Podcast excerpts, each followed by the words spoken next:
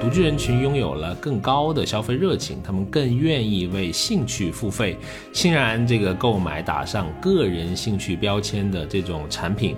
对不同的个体啊，同一类的溢价的吸引力会随着这个营销的形式啊，有的时候变成苦，有的时候变成乐。哎，大家好，欢迎来到最新一期的消费新知，我是 Neil。大家好，我是 Rene。哎，又来到我们这个高浓度的干货单元，很是兴奋。本期呢是想跟各位听友分享我们近期完成的一项消费研究啊，就是这个独居人群的消费特点和趋势。那如果你想获得本期配套的研究报告，请搜索微信公众号“消费新知”，回复。独居啊，我们限时免费提供这份报告。好，那我们就开始进入正题，还是老惯例，我们先聊数据。那二零二一年中国统计年鉴的数据中呢，我们国家啊共有家庭户近五亿户，其中一人户的家庭是超过了一点二五亿，占比呢是超过了四分之一。啊，在超亿的一人户中，除去这个人口老龄化的原因之外，另一个很重要的主要原因是选择独居的。年轻人开始越来越多，市场预计呢，未来我国单身人口将或达到四亿，那其中相当部分是会选择独居的这种生活方式。那究其原因，独居青年的增加可能很大部分是源自我们国家近年来的一个单身潮，初婚年龄持续的推迟，那结婚率也接连的下降。离婚率持续上升，导致这个单身的人口越来越多。我们看到社会学家李银河曾在一个节目中分析了单身潮的原因。他说啊，结婚可能不仅仅是两个人组成一个家庭，也意味着两个人需要承担更多的责任。而正因为如此呢，一部分年轻人选择短暂或者是长期的避开这种责任，以个体化生活取代家庭化生活。更多的年轻人实际上是主动去选择了这个独居的这个状态。是，实际上早在二零一六年的时候啊，当时有一个词被发明出来，叫“空巢青年”。对吧？空巢 曾经成为一个年度的热词，引发广泛的讨论。当时呢，这个独居者就空巢的青年呢，被看成是生活质量比较低的一个弱势的群体。所以，随着经济的发展、观念的更新啊，其实到现在我们来看啊，独居好像不是人生失败的标志，至少啊，绝对不是。年纪比较轻的朋友们不会这么看啊。是的。加上近年疫情的这个发生嘛，独居青年的比如身份建构啊、生活质量啊，其实都发生了不小的。变化很多，原来独居的可能回去跟那个父母啊，这个居住在一起，但也有更多的人，比如说从那个原先跟家人一起居住的状态分离开来，所以这一类的这个个人选择越来越受到社会经济体的有力支持，这个是那个主动选择独居的人群越来越多的一个利好的这个因素吧。也无论在消费文化和社会文化的角度，个体化的这个生活都成了一个主动的，你可以。选的，而不是被动，你不得不就是一个人生活的这一个这一个选择。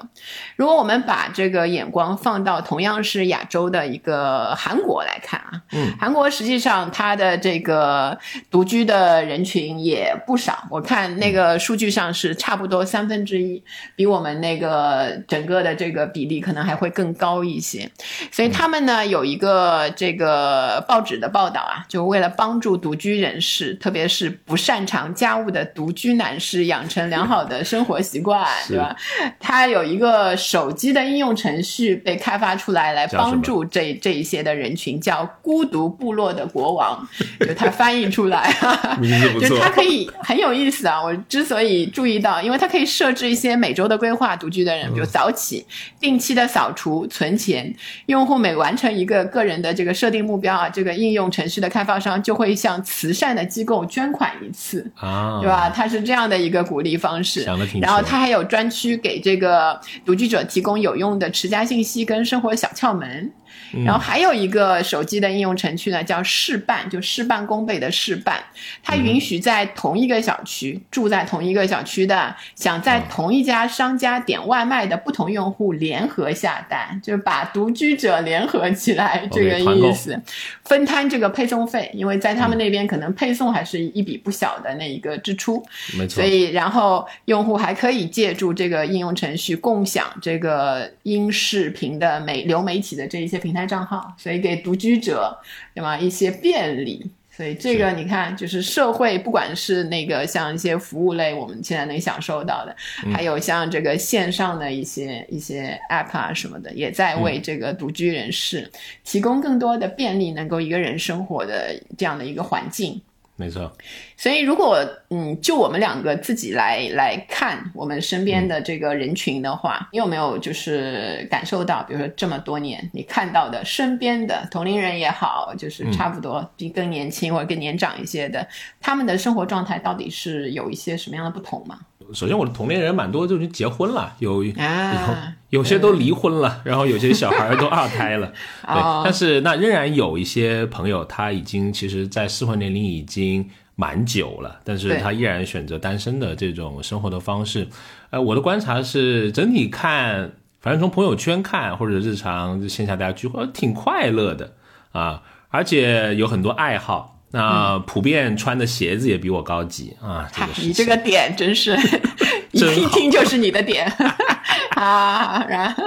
而且他们会很早其实就考虑置业了。嗯。尽管他还是一个独居的状态，可能别人房子他已经买了，而且对婚姻的向往，我个人感觉一般吧。他们就基本上就就随缘呗。而且，嗯。呃，三十岁以前家里面不太催的，但是他们对事业上呃非常这种上心，哈，基本都会，因为互联网的人都会加班到那个免费能打车回家的那个时段。所以个人的时间其实也没有很多了，对吧？九点是吧？九点，所以只能买鞋。子了嘛，这种哎呀不经用的。东西。互联网啊的这个社会里面 的我瞎男说我就嫉妒性的单独居人群的那个，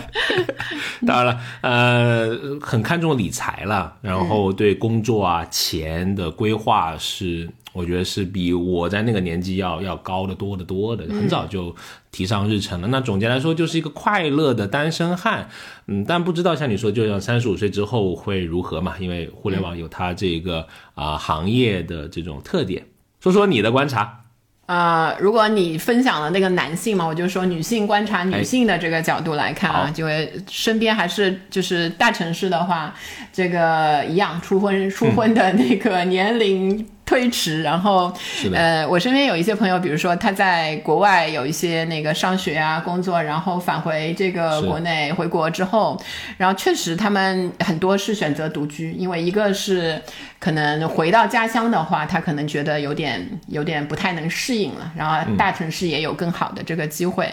然后在我的观察里面，他们的这个社交能力都是挺好的，不像我们以前觉得啊，独居你就是就是社恐啊那个状态，健身啊、娱乐啊都不落下，就是最流行的飞盘啊、露营啊什么都是他们在玩儿。然后朋友啊、家人啊那些关联系的话也是非常好，你就可以经常看到他分享一些有有联系、有互动的一些东西。所以，嗯独立独自生活好像不一定意味着你这个人是孤立的，就我看来啊，是呃，然后兴趣爱好广泛，很多都养猫，就是女生的话挺多，有甚至养三只，就三四只的那个猫猫的那种。是所以呃，如果把他们就是那个收入水平分一下的话，比较高一些的话，他们的消费。其实也挺高的，因为呃很多人都会考虑这个独居的那个将来将来世是会怎么样，所以在保险呐、养生啊，还有女性独居的话，有一个安全方面的一个支出。是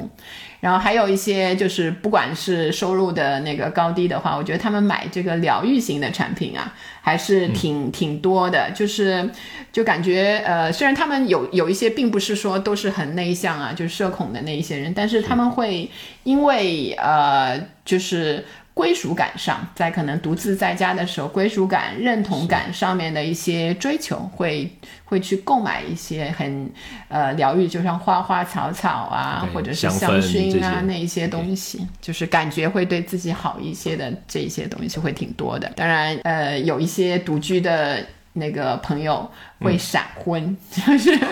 你就会发现他突然结婚了，就不知道可能也前面发生了什么不知道，但是现在的各种的那个线上的社交媒体啊，不管是那个 T 打头的也好，对吧？还有我们经常用的一些生活里面的那那一些社交平台，好像对闪婚的那个促进度挺高的，就是你不一定看到他生活里谈恋爱谈几年，但是突然 就是结婚了。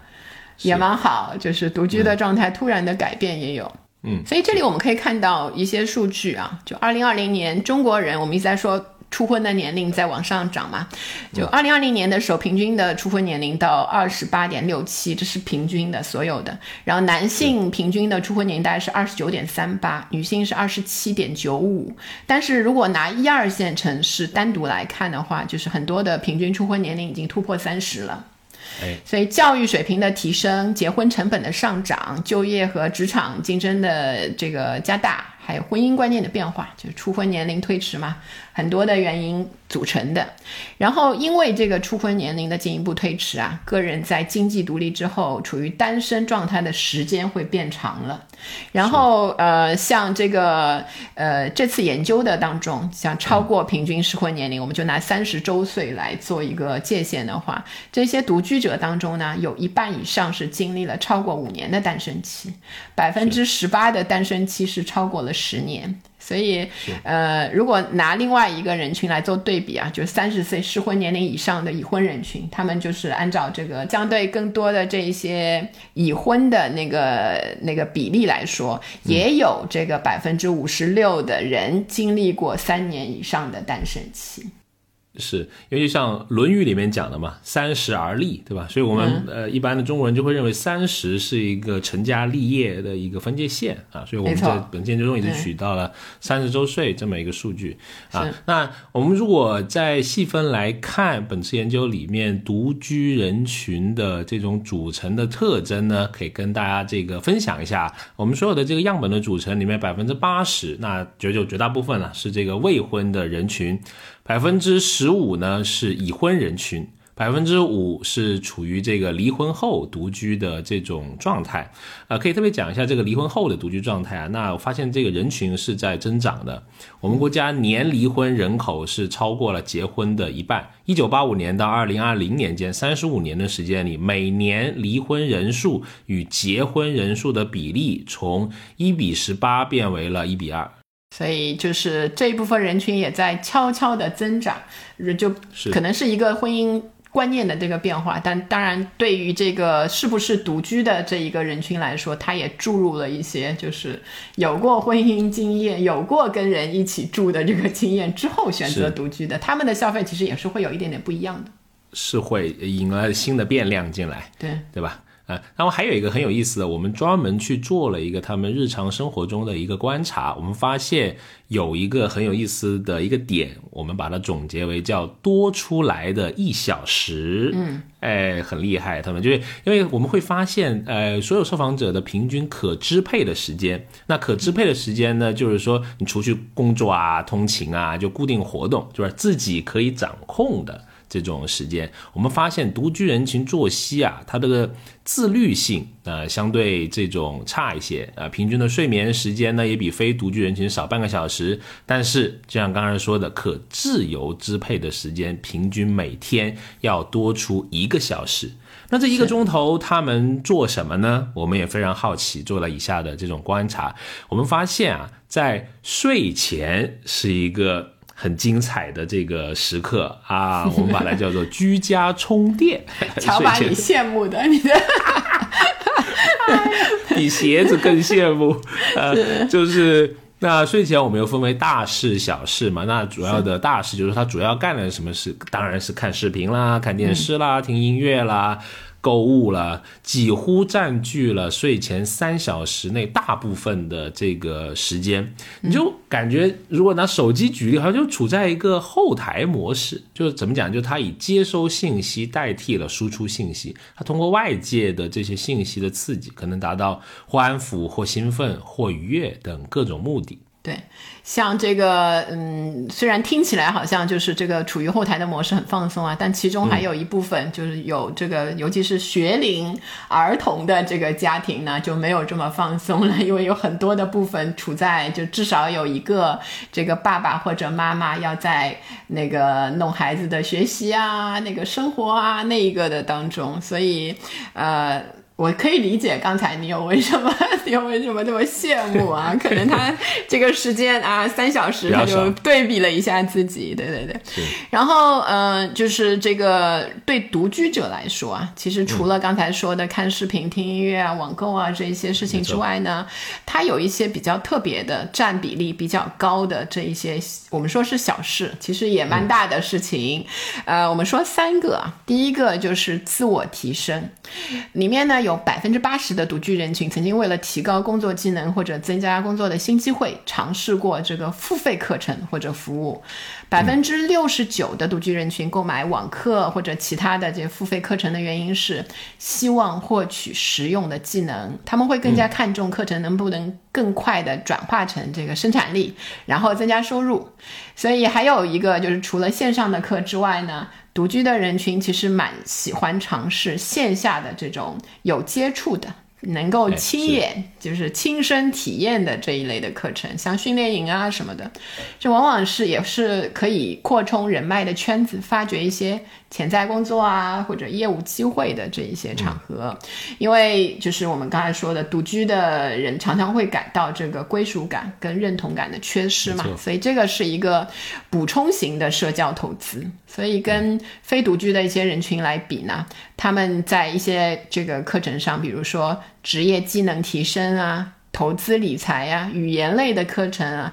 上面的付费的意愿会更强烈一些的。是的，没错。然后我们也看到健身也是他们非常关注的一件事情。首先，我们看到在豆瓣上面有一个拥有两万多成员的小组，叫做“独居者联盟”。在小组里面呢，不乏对这个独居生活啊，这个酸甜苦辣啊，这个开心不开心的这种讨论。那独居年限呢，不同的组员们各有见解。其中，运动是独居最好的快乐良方，几乎是所有独居者们的一项共识。那疫情后，大家对自身健康的这个关注肯定是升温非常快了，对吧？越来越多的人开始将健身列入到自己的这个日常清单里面。我们看到呢，独居人群中健身的比例是要稍微略高于这个非独居人群的啊。不同人群选择健身的原因和契机也稍微有些不一样。独居人群里面呢，六成左右我们的受访者认为强身健体和放松减压同样重要。特别值得注意的是呢，练出身体的曲线是近四成独居人群他追求的一个目标，而对于非独居人群而言呢，这个肉眼可见的啊，这个目的更多是要减肥瘦身。你对，就他们对身体曲线的追求并不那么强烈，只要能瘦下来就可以了。啊，在健身的这个时段上呢，约有四成的独居者选择是在睡前的三小时啊，就在那。毕竟有时间，对吧？又羡慕了，又羡慕了。哎呀，很不得了哈！那比例上呢，相较非独居者要多出一倍啊，他们在家。有自行健身或者伴着这些视频啊跟练，也会去采购相应的一些，不管是数码设备，不管是这个智能的健身设备也好，都会在他们这个日常的购物清单里面。然后还有一件那个睡前的这个小事啊，就是个人护理，就是比如说护肤啊这一些。呃，所以主要来说呢，这一些的过程当中产生的一种就是自我掌控感，它不仅可以修护肌肤，也可能可以修复心情，缓解焦虑，释放压力，一个静心的这个过程。所以相对来说，如果把不同性别的人。做一下对比，就是很显而易见，独居的女性在个人护理的消费上有更加旺盛的这个需求，她对新产品是充满这个消费热情的。当然，另外一方面也是因为她比较小的经济负担，所以她有比较充足的那个预算来买这一些。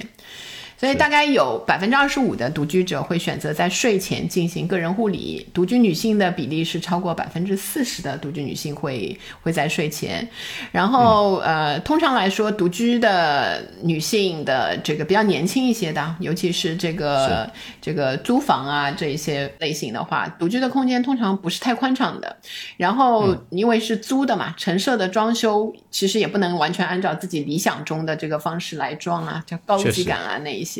所以他们就比较热衷去购买像各种体验型的、中频消费的非刚需产品，去营造自己理想中的这些生活场景，对吧？然后在护肤品的呃个人护理产品的这一些选择上面呢，他们也希望选择就是滋养自己、改善外形跟心情，对吧？你又 有感觉滋养是一个流量密码，我们之前有讨论过，就感觉要对自己好一点嘛，就是这种这种感受。然后，如果和这个已婚已育的这个女性消费者来相比呢，独居的女性会更加注重个人的生活和情感的追求，愿意花更多的时间跟金钱来取悦自己。所以，你你比较他们睡前就一样都都在睡前做一些护理的话，就如果呃妈妈们这些，或者是你这个要兼顾家庭的那个非独居者的话，他的所花的这个护理时间可能有有的可能快到几分钟就结。结束了，但很多的独居女性可以抽大概是三十分钟到六十分钟的这个护理时间，然后耐心持久的完成，尤其是每日的，每日都要花这么多时间的一个个护工程。好，那如果我们再把重心再放到这个比较不同点上面呢？因为独居人群肯定是在一个无人打扰的这个空间里，对吧？那他呃，我们能看到他们都很愿意去选择更大的屏幕啊，越大越好，屏幕对，越大越好，对吧？最好是一个吊车吊进来那种九十几寸，开玩笑，反正是更大的。你这个就杠了啊，吊车都出来。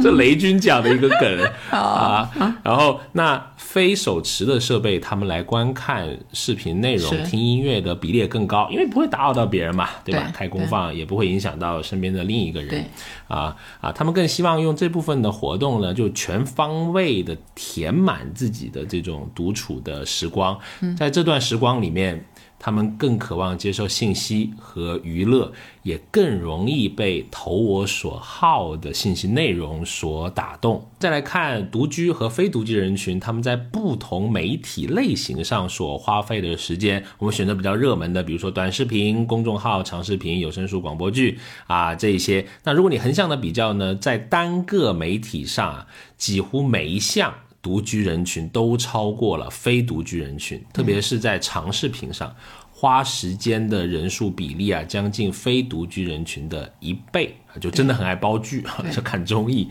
大家都是时间的碎片，但这个碎片上在那个独居人群上是个大碎片，对吧？在那个其他的非独居人真的是小碎片，就可能是几分钟几分钟。好残酷啊！大碎片，我也想要大碎片。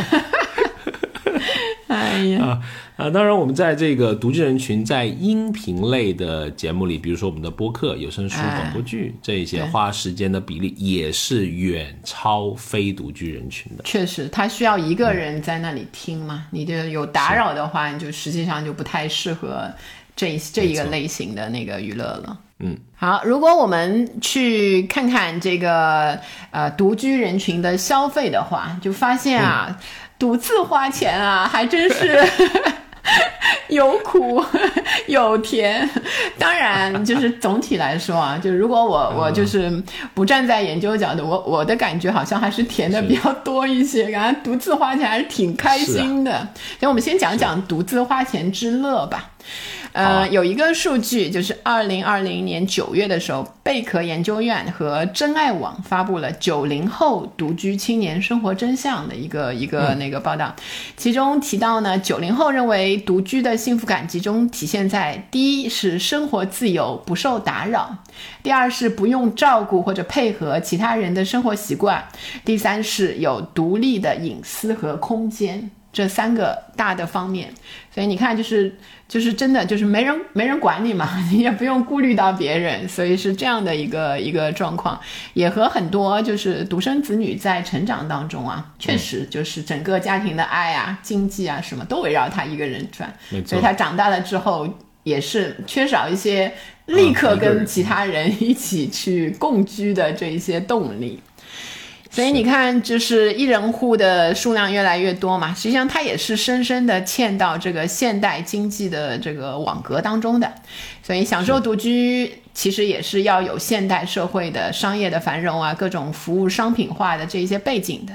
所以社会分工摊平了你原来家庭的这一些建构的成本，所以。这些呢，大大的减少了独居的生活压力，也确保了独居的人可以自由生活，无需瞻前顾后。就像我观察到的，我的独居的朋友，就基本上都请了像钟点工啊，就是类似这一些，或者定期的一些修理啊什么，或者小区的那一些物业，都是提供相对周到一些的服务。这些嗯，本来要自己干、家庭成员干的事情啊，我可以比较放心的让其他人来做，对吧？是是，只要你这个呃愿意付出钱，对吧？各种社会化的分工都会帮你完成你在生活上所需的各种大事小情。那比如说呃，独居人群吃饭可以点外卖，对吧？像你说的这个打扫卫生可以请钟点工，可以请阿姨。那这个家庭保险的功能被社会化的保障机制。取代了啊，他可以花更多的时间去来经营生活，而非解决这种刚需。有时候反而可能更能营造出来更具有精致感的生活。反正如果你打开小红书，你搜一人独居，呃，他们都过得挺开心的。那些 内容的创作者是啊，他展现出来的都是偏精致一些的生活的切面。对，嗯。总体上来说呢，就是如果看他们就是为独居买单的这一些消费上呢，在一些类别上，他们独居人群的这个消费行动力远高于非独居人群，就是独居没有影响到生活质量，反而因为消费决策的时候受到别人的影响少一些。就在一些类别上呢，他这个花钱起来真的是毫不手软，即使是在这个疫情的影响下，就是青年的消费者他还是处在收入上升的这个阶段，随着年龄会上升嘛，随着这个个体博弈能力的增强，也有更多的消费可能性啊，比如说啊，更高级的服饰、潮牌啊，那一些个人的电子产品，那不是你拥有一个苹果园对吧？很多独居的他也是苹果啊 或者其他的那个数码品牌上这个新。产品的时候，他愿意，就是也没有人劝他，你再想一想啊什么的，就是就是上市我就去定了。然后独居者会对更好的个人产品这一个概念的购买啊，就充满热情，是很有同感。我想起一件往事，就是我当年 独居的时候，是吧？那个。那我也是跟人家一起合租了，但是因为因为那个时候也也也没结婚嘛，但是那个时候我在香港我已经开始赚钱了，就我我开始赚钱的时间比我的那个呃那个朋友要稍微早一些，那时候我已经在学校里面，我能在实验室做一些工作了，有一些收入。花钱真的是蛮大手大脚的，然后那个时候刚刚开始买苹果的产品嘛，就什么都得来新的，来好的，也买了好多花花哨哨的鞋子，是。还是很怀念那个时候的。对对，就你说这个嘛，当时就是比如说我在其他城市工作的时候，也是在就是租房独居的那个状态，好像也没有太大的这个经济压力，确实买包啊，买一些这个现在看起来真的是很不刚需的一些东西上，哎，觉得买什么鞋子。我要精致一点，就是那种你说精致感的生活，就是这一些，确实不保值啊，还不如数码产品感觉。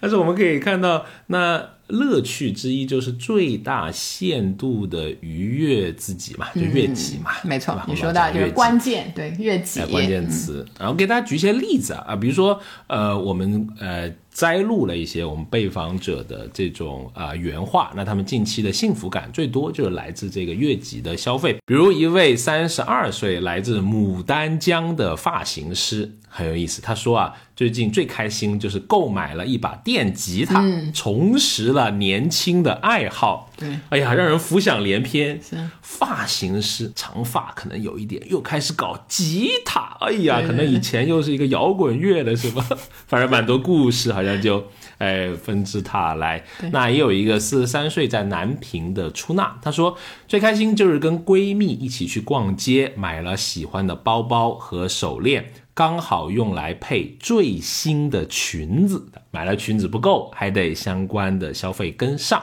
对，还有一位二十八岁，来自武汉，从事翻译工作，专门请了公休假啊，去一个陌生的城市旅行打卡，看到很多的当地美食，享受到了，还会发到朋友圈，还挺多人点赞的。对。所以你看他，嗯，然后提到的一个还是他需要一些认同嘛，就发发到这个，就自己的这个愉快的生活，还是很愿意跟其他人来分享的。这个，没错，就是悦己的同时，也是让大家知道我过得很开心的这一个感觉。是的。然后，呃，消费文化上面其实还有一个就是独立女性的这个风格，对吧？有一些崛起，尤其在一二线的城市，所以我们会发现，就女性的受访者其实还。更加会显示出一些我享受这个独居状态的，尤其包括他买的一些东西啊，你就会发现就是非刚需型的那一些，就是品质感的那一些消费会更多一些。然后，当然除了这个悦己之外啊，我们刚才说他其实还是分享的这个意愿，与人同乐的这个意愿还是挺强的，所以他会在意这个私人的空间跟独处，也在也希望与人同乐，所以社交仍然也是幸福感的来源。就是独居的人，通常他选择独居的话，其实他。不不会需要特别频繁的这种社交活动，但是它需要定期的、常规的、不中断的这一些这个社交活动来保持自己和同志的群体啊，这这些包括就是现实里面的一些朋友，还有就是虚拟的线上的一些自己呃就是爱好相同的这一些群体的这个交流的需求，这些。包括比如说像定期跟朋友们聚餐，不是三天两头，可能就半个月啊、一周啊、一个月啊，就是定期的。然后有时候会跟朋友，就是很多去喝酒，或者因为季节的转换啊，有一些时令的活动啊。冬季到了啊，露营不适合了，大家可以去想一想要去滑雪了。那个雪季到了。露营偏见，你 没有，你就给我。那个打了一个帽子，不要给我打标签。然后比如说像女性的话，有我看有有很有意思，就是我不知道男性有没有，就是这个我发现在女性里面，小群跟几个闺蜜一起，很积极的有一些打卡活动，比如说。就是瘦身那运动类的，或者是一些那个读书啊，那一些很上进的那些活动，在比较年轻的这个独居者当中挺多的，大家互相监督、鼓励什么健身、读书、考证这一些东西。是。男性有一些，不过都是以那个赚钱为目的，就是投资小目标，就谁先赚到一百万，今天打卡，今天赚了两万五，就是那种吗？不是，就是倒苦水，就这两年那个哦。然后还有一些这个迷信活动，就是之前分享过了，就是为了撞喜啊，去吃烤鸭，对吧？烤鸭红色的嘛。呃，当然我们可以看到，呃，消费的这个购物习惯上也稍微的不一样。我们为大家这个拆解一下。首先呢，是在线上，我们发现独居人群对线上的购物的这个依赖是非常大的。对，我们的这个被访者中呢，超过七成的独居的朋友在线上完成了百分之六十以上的消费。在单身独居人群中呢。八成人的线上消费的次数和金额都远超过这个线下的消费。那八成独居人群最近一年每周都会收到一到五个快递，略多于这个非独居的朋友。在高频网购人群里面呢，就是我们把高频是定义为每周收超二十一个以上的这个包裹快递，每天得三个，对吧？那个挺厉害的，菜鸟驿站都认识你了。呃，然后独居人群里面呢是占了百分之六点三，非独居人群呢是占百分之四点八。那在最近一年正常情况下，大家能收到这个快递包裹的这些呃品类上啊，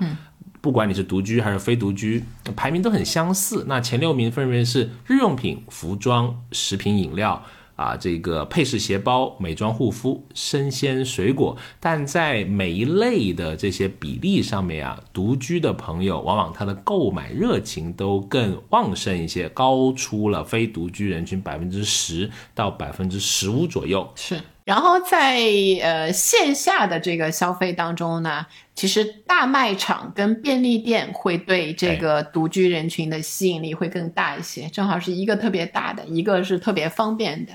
然后在呃其他的一些零售线下的零售场所里面呢，像专卖店。和社区店对独居人群的吸引力也会更大一些。主要的原因就是在于这个社区店会提供一些带有情感链接的服务嘛，大家脸熟了、认识了。然后专卖店呢，它的好处是购物目标明确的消费者，你进去反正你就进专卖店了，非常明白自己的那个要买点什么，所以它能够立刻提供一些更精准的那个产品，高效省时，就是这是两正好两点，这个独居者会需要的这些需求。然后随着年龄的增长，就是独居人群年龄越大的，对社区店的光顾次数会越多，而去便利店的次数会减少。就年轻的这个独居者去这个便利店还是挺长的，慢慢就会随着年龄而减少了。想一想，我也好久好像没怎么去便利店了。你是好久没出门了吧？真是，怎么可能？都在线上，么宅呀？没那么宅啊！但是我们好，我们看到另外一个那镜子的另外一面，对吧？叫做独自花钱之苦，说是苦，但没那么苦 啊。除了有时候有一些溢价，你要额外的付出，因为呃，独居人群呢有更多的机会去产生呃一人消费，也更有这个机会面临承担双人或多人产品的这种溢价。呃，在所有的受访者里面啊，超过一半。都愿意承担这部分因为单人享受产品服务而这个产生的这种溢价。对常见的产品服务上呢，独居人群对这些柴米油盐啊这些日常生活相关的产品的敏感度是比较低的。然后独居跟非独居人群就是没有太大的差别的，就是都还比较敏感的是房价、金价、机票、酒店这一些产品上面的那个升降。然后独居人群尤其会引起他们就是注意的一些价格的升降呢，挺有意思的。一个是快餐类的，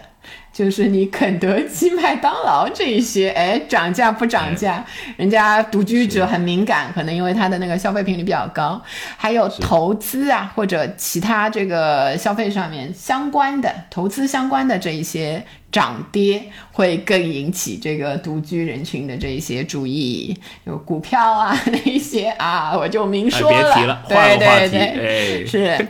然后还有一个很有意思，就是尽管在一二线城市，我们叫什么什么漂嘛，对，真漂啊这一些，这一些的独居者在当地的购房的意愿不高。一方面可能也有一些政策的限制吧，因为独居或者单身人群的购房的话，但是很多人呢却有在老家购买房产的这个准备，所以短期内其实他们。不打算返回家乡，就是比较年轻的这个时候，好像还是想在大城市打拼一下呀。再过一段时间，但这部分的大额消费呢，主要是能让自己就独居者自己安心，然后让在家乡的父母，对对对，也安也有一个抚慰的作用。所以很多人都是大额的消费，往往是在家乡要要购置一套房，是一个近期的一个目标。是的，而且很多人是供两套房啊，就是可能在大城市租一套也算是供，对，也对吧？然后在自己家乡是有一套，是啊，不容易，就是大家都得努力工作才能够承担这个经济啊。对，然后有一个点就是在独自消费上面的一个很有意思的那个发现点，就是为了克服这个单身歧视啊。然后增加这个幸福感，比较积极的消费的一些独居人群就会有意识的消费，就有一些地方我就是消费，往往就是他会感觉花的越多，带来的幸福感会越强烈。那比如说有一个知名的快餐店提供这个买一送一的，有一个冷饮的这个优惠，对吧？如果就说是买一得二嘛，但是如果你一个人去买独自的这个消费的话，哎就。就有点过多了吧，对吧？吃两个也觉得有点撑啊，就会被认为是这个有点歧视这个呃独自消费的人嘛。随后这个优惠就被改成了这个赠送的部分可以在一个月之内分开的领取，一人消费的话。有也原来是一个嗯，我们叫这个伤心溢价，你得还有一个吃不了，但是你得你你其实也是得付那个一个的价钱嘛。但现在变成了一个开心溢价，所以对不同的个体啊，同一类的溢价的吸引力会随着这个营销的形式啊，有的时候变成苦，有的时候变成乐。哎，没错，这个开心溢价和这个伤心溢价是 R 老师提出来一个非常具有远见的这么一个模式 啊，给大家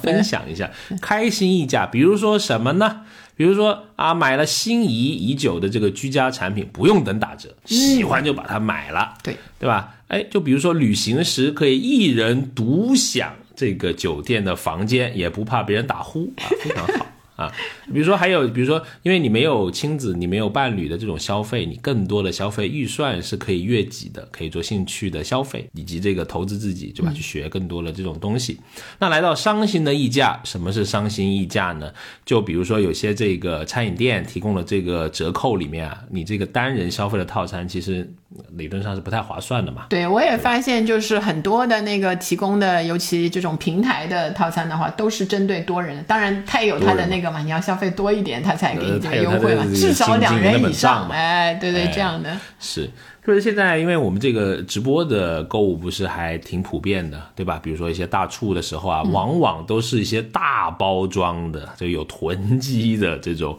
啊优惠，什么纸巾啊，什么这些，对吧？你你一个人也不能买那么多纸巾吧？那往往可能你要需要跟别人。拼单，或者你有些你就就算了，那就自己吃下来，就变成是无奈购买超出自己原本实际使用量的这种商品。嗯，所以独居人群会更愿意为这个高品质的产品付出更多的钱。我们有一个这个研究当中的数据的统计啊，百分之四十二的人热衷品质更好，但是价格相对更贵的这个食物和衣服，百分之四十一的人呢愿意购买比同类产品定价更高。但是品牌品质更好的数码电子产品，然后百分之三十四的人是愿意支付品质更好的到家服务，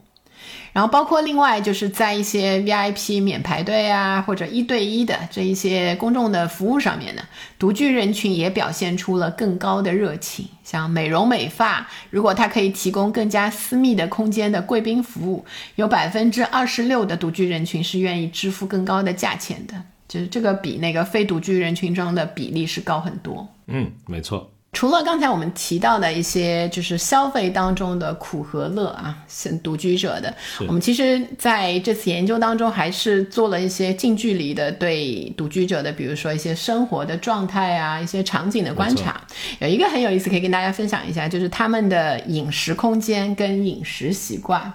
就我们去到那个他们的房间的时候，通常会看到啊，每个独居者的家里都有一个桌子啊，这个桌子通常都会堆满各种东西，对吧？很多的那个受访的人就提，就是会说，这个桌子是自己的饮食中心、娱乐中心跟学习中心，就是很可能是在那个房间不太大的那个情况下面都在桌子上，稍微宽敞一点的的话呢，饮食中心有时候会在离这个电视机啊或者投影不远的这个茶。茶几上面，所以你看它的这个饮食空间还是挺有意思的。加上这个厨房的话，厨房就是也是非常简单，相对来说，独居者三个平方以内。然后有一些还是住那个酒店式公寓的话，是一个开间儿。都没有明火，对，没有明火。然后，呃，还有一些独居者呢，他们租住的是这种重新分割装修的一些一些住宅呀，就是他会把一个大的住宅就是切成几几几间小的房间，所以有的人的这个厨房空间，我们看到是在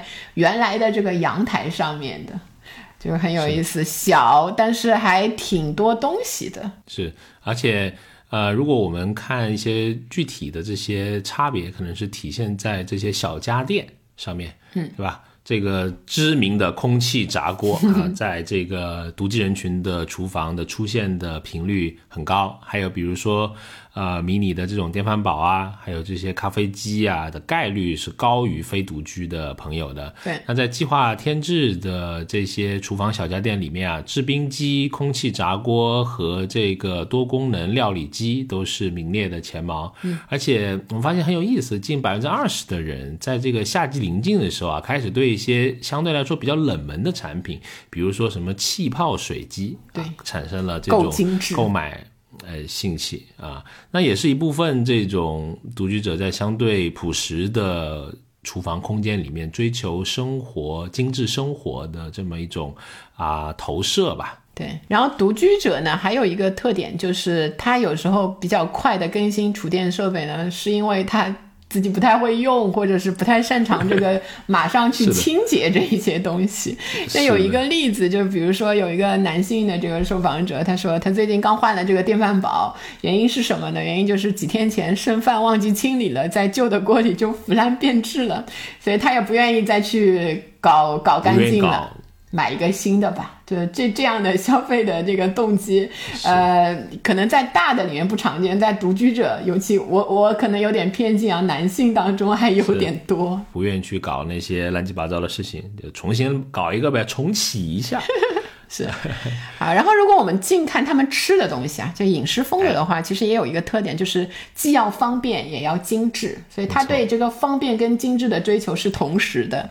对，嗯一方面他们依赖外卖，就百分之九十四的独居者最近半年内是叫过外卖的。如果用非独居的人来做比较的话，那个比例是百分之八十六。所以还是有一些区别的，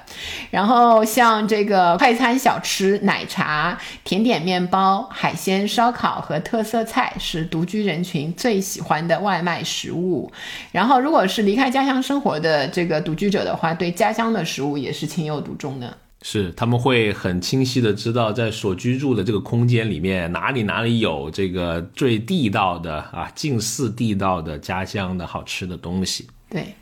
然后呃，要方面也要精致嘛。精致体现在哪儿呢？就是他们的调料消费很有意思。就我们看这个受访的独居者的厨房啊，就方便调料，还特别是这种复合式调料的占比，对，现在比较流行的嘛，就预制菜、复合式调料，就这一些。然后传统的需要自己调的，比如说料酒啊、黄酒、芝麻油，就一个一个功能，你要就是把它调和起来的，这些的拥有的比例就远低于这个非独居的人群。然后很多的独居人群都特别喜欢辣，就味辣味的这一些调料。没错辣椒油的拥有量是高出非独居人群两成的。嗯，是的。那除了这些呃外卖之外呢，呃，独居的朋友也很爱吃这个素食类的方便的食品，在这个方便食品的消耗上是远高于非独居人群的啊、像我们刚刚说的，他不只要享受方便，对吧？即使是吃这个素食类的方便食品。也要有一个精致化的这么一个趋势，是一个还蛮显著的这种啊、特点啊。比如说，有将近六成的人会说，在方便食品里面，比如煮个面会加鸡蛋、蔬菜，较有营养的这种东西。啊，比如说有将近四成的人会说，我开始关注方便食品的热量，选择低卡低脂的这种呃趋势。好，刚才我们就呃基于最近做的这一个独居者的研究，跟大家分享了一些在研究当中的洞察和我们自己的一些体会啊，一些观察。所以我们可以看到，就在一个经济独立、社会保障充分的现代社会里面，事实是有越来越多的人选择独居了。然后，独居人群的生活在这个整个的认知当中啊，就并不是只有孤独和无奈，而是催生了大量善于接受新事物、追求效率。追求高品质的消费个体，当然，整个的为自己这个独居独乐买单的这个过程是有苦有乐，但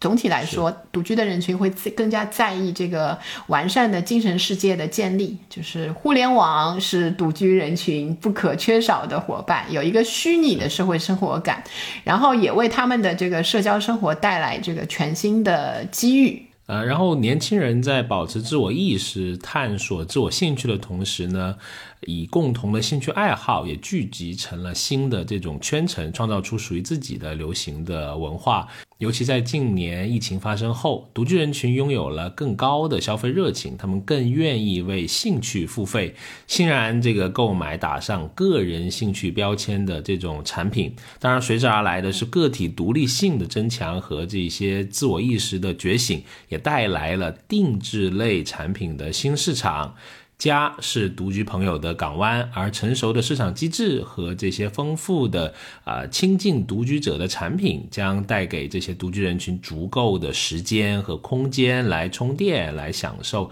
更加幸福的个人化的生活。当然，不论你处在感情生活的哪个阶段，都祝福你开心喜悦，一切顺利。好，那我们本期节目啊就到这里。如果想跟我们有更多的交流和沟通，欢迎加入我们的听友群。入群的通道呢，请关注我们的微信公众号“消费新知”，回复六六六。如果想获得本期配套限时免费提供的研究报告，请回复。独居，当然也非常开心。如果你能关注我们这个播客《消费新知》，每周跟你聊消费的新数据、新趋势，以及我们在消费者行为研究中的一些观察。好，那就期待能在下一个周五继续与你在空中相遇。拜拜，拜拜。学而时习之，不亦说乎？下回见。